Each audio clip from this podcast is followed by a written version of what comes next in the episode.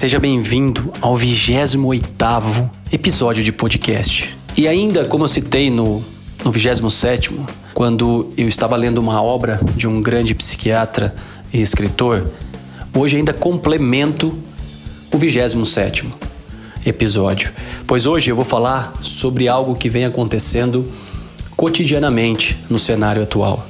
É, muitos desconhecem essa síndrome e hoje eu vou falar um pouquinho sobre os níveis dela. Então, o tema de hoje é níveis da síndrome do pensamento acelerado. Primeiro nível engloba aquelas pessoas que deixam todo mundo maluco na sala de TV.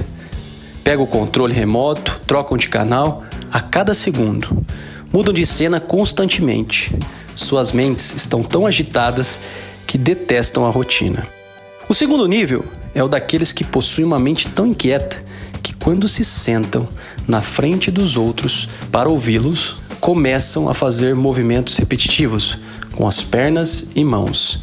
Esses gestos refletem que viajaram em sua mente, estão em qualquer lugar, menos escutando quem está ao seu redor. Já o terceiro nível abrange as pessoas. Começam a ler um jornal, revista ou livro e parecem as melhores leitoras do mundo, mas sempre iniciam de trás para frente. Não têm paciência para seguir o roteiro normal. O quarto nível inclui as que dizem que, se não relaxarem, vão infartar. Alegram-se muitíssimo quando são convidadas para uma festa. Ao chegar com os amigos, depois de cinco minutos, tem uma crise de ansiedade e grita: Vamos embora? Estão sempre à procura de alguma coisa que não existe, apenas dentro delas. No quinto nível, encontra-se as pessoas que sonham com as férias, melhor dizendo. Elas preparam um roteiro com entusiasmo, às vezes dez meses antes, ou seja, um mês depois das últimas férias. Organizam as finanças e, após uma longa e ansiosa espera, viajam.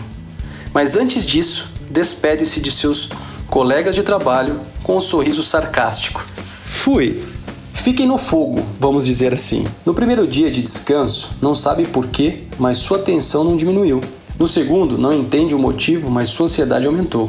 E no terceiro, sua mente está tão estressada que elas têm vontade de retornar ao campo de batalha, pois não sabem viver em tempo de paz. Só se sentem vivas se tiverem problemas para resolver. Lembre-se de que neste mentes brilhantes, ou seja, Neste contexto das mentes brilhantes e mentes treinadas, não se exige que sejamos heróis perfeitos, mas que tenhamos coragem para mapear nosso psique e reconhecer que precisamos de treinamento para reescrever nossa história. Caso contrário, seremos mentes ansiosas e mentes inquietas. Infelizmente, estamos tão entulhados de atividades que nem tempo para nós repensarmos. Não é tão simples gerir pensamentos, mas é fundamental exercer esse gerenciamento.